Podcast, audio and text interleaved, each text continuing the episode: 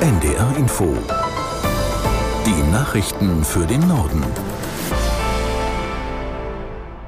Um 13 Uhr mit Tarek Yusbashi. Der Friedensnobelpreis geht in diesem Jahr an die im Iran inhaftierte Menschenrechtsaktivistin Narges Mohammadi. Sie werde für ihren Kampf gegen die Unterdrückung der Frauen im Iran sowie ihren Einsatz für Menschenrechte und Freiheit für alle ausgezeichnet, so das Nobelkomitee in Oslo. Aus Istanbul Uwe Lüb. Die 51 Jahre alte Narges Mohammadi hat einen Großteil ihres Lebens im Gefängnis verbracht. Sie gilt als eine der bekanntesten Menschenrechtsaktivistinnen im Iran. Mohammadi ist Vizepräsidentin des Zentrums der Verteidiger von Menschenrechten im Iran DHRC. Dessen Präsidentin Shirin Ebadi hat 2003 den Friedensnobelpreis bekommen. Sie lebt seit 20 Jahren im Exil. Mohammadi ist bewusst im Iran geblieben. Schon als Physikstudentin hat sie sich für Frauenrechte eingesetzt. Ihr Engagement hat sie fortgesetzt und musste deswegen immer wieder ins Gefängnis.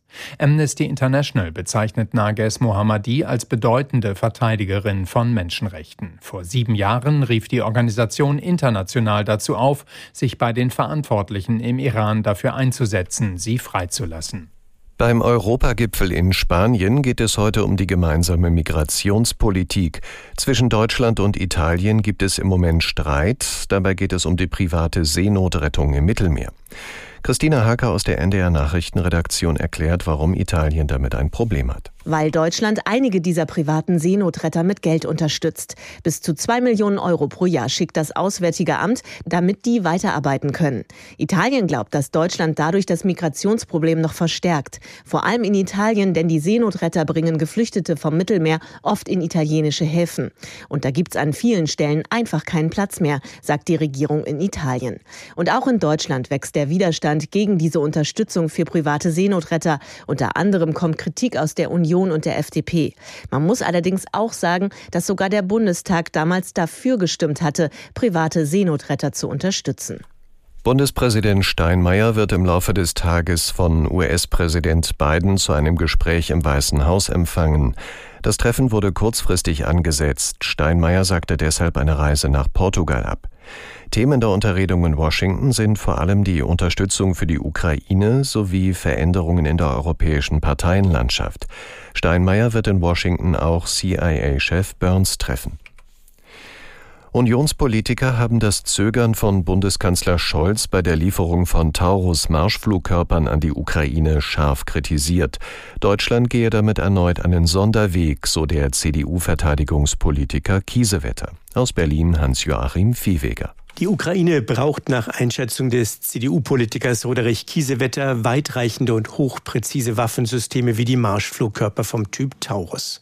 Großbritannien und Frankreich haben vergleichbare Systeme geliefert. Deutschland würde durch die zögerliche Haltung der Bundesregierung das Vertrauen der internationalen Partner verlieren, so Kiesewetter. Der CDU-Außenpolitiker Norbert Röttgen machte der gesamten Regierung schwere Vorwürfe. Dem Kanzler hier zu folgen sei ein kollektives Versagen, so Röttgen gegenüber der Bild-Zeitung. Scholz hat sein vorläufiges Nein zu Taurus-Lieferungen damit begründet, dass Deutschland in den Krieg hineingezogen werden könnte. Dahinter steckt offenbar die Befürchtung, dass wegen der großen Reichweite mit den Raketen auch russisches Territorium angegriffen werden könnte. Auch wenn Kiew stets versichert hat, dies nicht zu tun. In Albanien hat der Westbalkan-Gipfel begonnen, an dem auch Außenministerin Baerbock teilnimmt. Das Treffen wird überschattet von der aktuellen Krise zwischen Serbien und Kosovo. Aus Tirana Gabor Hallas. Zum ersten Mal tagen die Außenminister nun in der Region. Auch Annalena Baerbock ist nach Tirana gekommen. Hier in Albanien macht sie klar, der westliche Balkan gehöre zu Europa. Das sei gerade für junge Menschen wichtig. Wenn Europa nicht zu ihnen komme, dann kämen sie nach Europa. Das sorge für katastrophale Folgen für die demografische Entwicklung. Doch das Treffen in Tirana wird überschattet von der Krise an der Grenze zwischen Serbien und Kosovo. Dort gab es Ende September erst einen Zwischenfall.